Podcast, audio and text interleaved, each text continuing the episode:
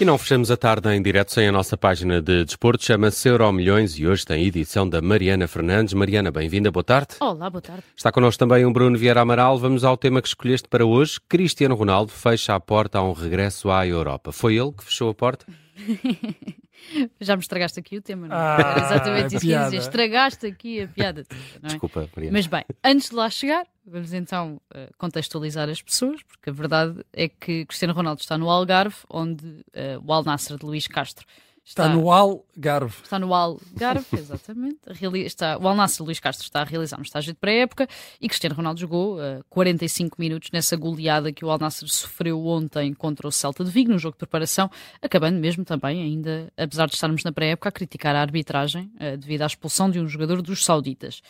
Ainda assim, a grande notícia, ou a principal notícia que salta das declarações de Cristiano Ronaldo depois do jogo é essa garantia de que não vai eh, voltar à Europa, colocando um ponto final na especulação sempre existente de que ainda poderia regressar ao Sporting eh, para terminar a carreira, com Ronaldo a dizer até que o futebol europeu perdeu muita qualidade e que só a Premier League é que continua a um nível elevado. Uh, recusou ainda a ideia de se juntar a Messi uh, na MLS, nos Estados Unidos, portanto, sublinhou a ideia de que o campeonato da Arábia Saudita é muito melhor do que o campeonato norte-americano e recuperou um hábito de outros tempos que eu até achei que ele tinha perdido, que foi o de falar uh, na terceira pessoa, explicando, e passo a citar, que o Cristiano abriu a caixa de Pandora e agora todos vão para a Arábia, coincidência ou não. Um, Ele, ele disse a caixa de Pandora. ele disse a caixa de É, Pandora. Ele disse, pois, é, é que a caixa de Pandora guarda todos os males. Não, é? Não- sei se ele tinha noção disso, mas pronto. O que é que, que é que eu acho sobre isto? Bem, eh, tendo ou não considerações sobre o facto de ele se referir a ele próprio na terceira pessoa, que eu acho que é uma coisa que não fica bem a ninguém, nem sequer ficava ao Jardel, ehm, eu, eu acho esse- isso que acabaste de dizer, ou seja, não foi propriamente Cristiano Ronaldo, por muito que ele agora queira parecer, ou fazer parecer, que fechou a porta a um regresso à Europa. A Europa, há um ano, durante o verão, eh, fechou-lhe a porta a ele.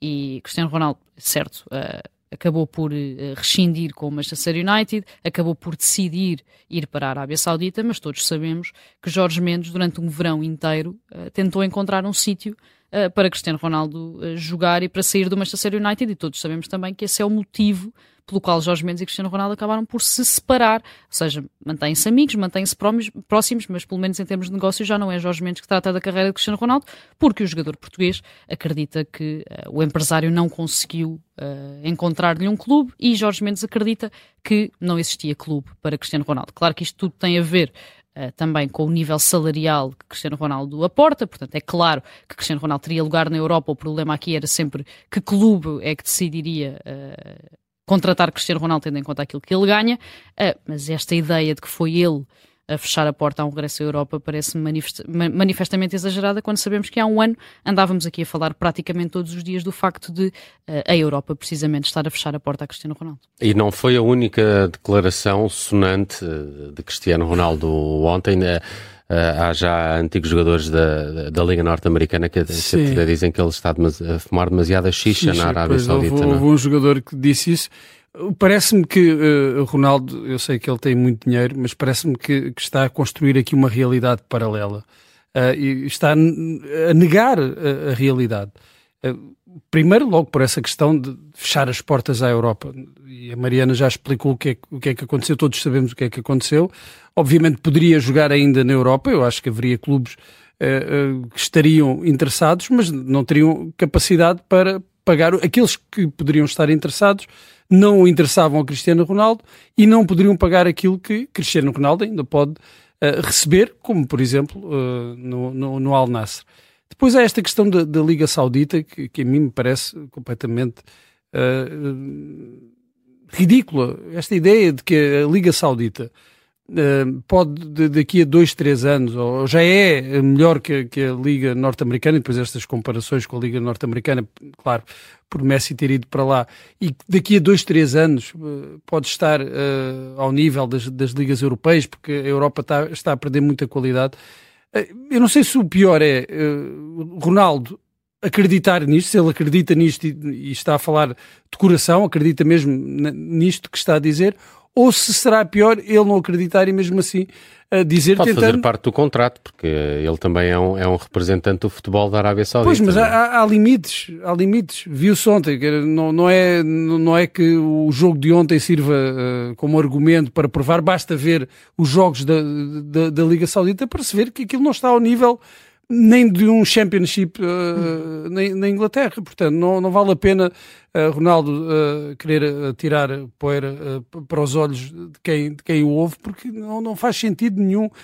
e quanto a essa ideia de ter fechado as portas a, à, Europa, de não, não, querer jogar na Europa, de não voltar à Europa, eu, eu ouvi dizer que a Sofia Vergara agora está uh, separada, é? separou-se, e eu quero avisar a Sofia Vergara que eu não estou disponível acho que é importante dizer aqui é, isso, porque eu não estou disponível, por muito interesse que ela tenha, okay. eu, eu, manifesto a minha indisponibilidade fica, para qualquer tipo de relação. Fica, fica a nota, fica a nota. Bruno Vieira Amaral fecha a porta. Sofia Vergara, é um bocadinho isso. Uh, uh, Mariana, temos que acelerar, estamos mesmo a ficar sem tempo, ainda queria ir ao passado, mas no futuro uh, falas de Alain Varelas, estará muito perto do Futebol Clube do Porto, parece a grande, o grande desejo da, da equipa de Sérgio Conceição nesta altura. Sim, muito rapidamente o Porto estará mesmo muito perto de garantir a contratação deste jogador. É um médio argentino do Boca Juniors que deve chegar por 10 milhões e meio fixos, mais um milhão e meio naquelas cláusulas para substituir a Uribe? variáveis do Ou costume. não é bem Essa esse... é a minha grande dúvida com este ah. jogador. Ou seja, um, eu acho que é daquelas contratações que o Porto durante muito tempo fazia praticamente todos os anos. Uh, estávamos habituados a ver isso. Jogadores sul-americanos que já chegavam quase com um selo de qualidade e depois uh, foram vendidos para, para outros clubes, Falcão, Jackson, Rames, Luís Dias mais recentemente, que o Porto foi deixando de fazer também devido aos constrangimentos financeiros.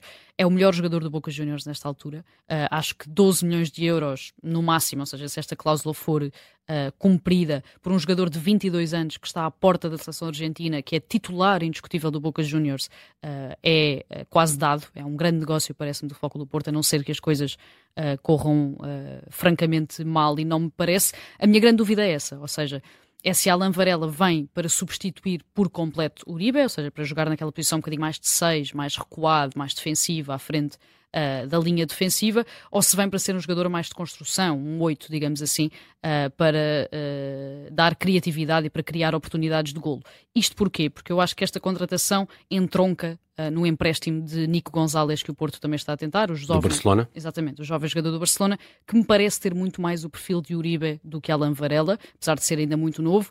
É uh, muito mais defensivo, é um jogador com uh, uma estrutura física mais corpulenta, que está mais habituado a fazer esse papel de 6. Acho que é mais Nico Gonzalez que está a ser abordado para fazer esse papel de Uribe. Parece-me que Alan Varela é um jogador que vem trazer criatividade uh, quando não estiver Otávio ou acrescentar a de Otávio. Ou, ou seja, se não estiver Otávio. Exatamente. É? Porque ainda ou se essa... Otávio sair, exatamente. Essa Aquilo que eu vi no Porto este, este, ano é que sempre que Otávio não estava, não existiam ideias. E a Varela traz ideias. Parece-me parece claro.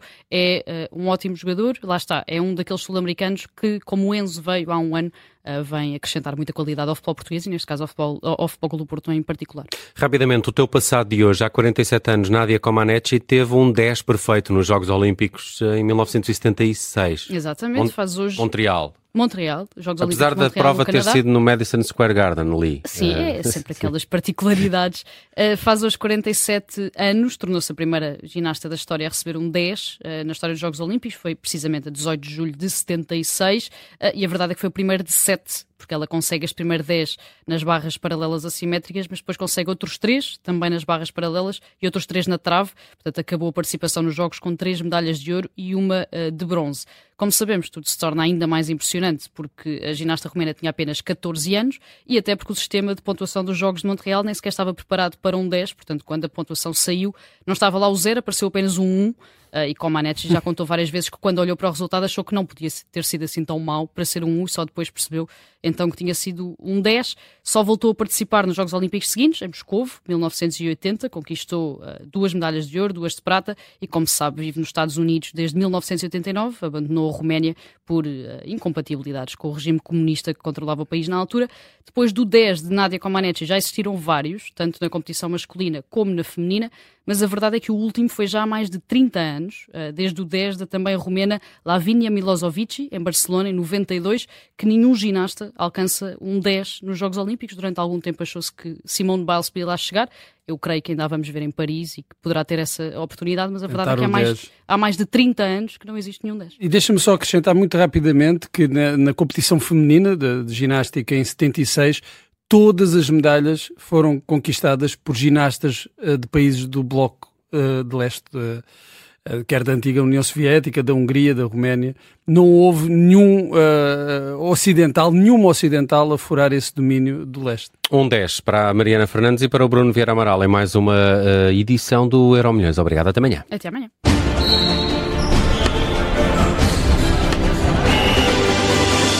Rádio Observador. Grande Porto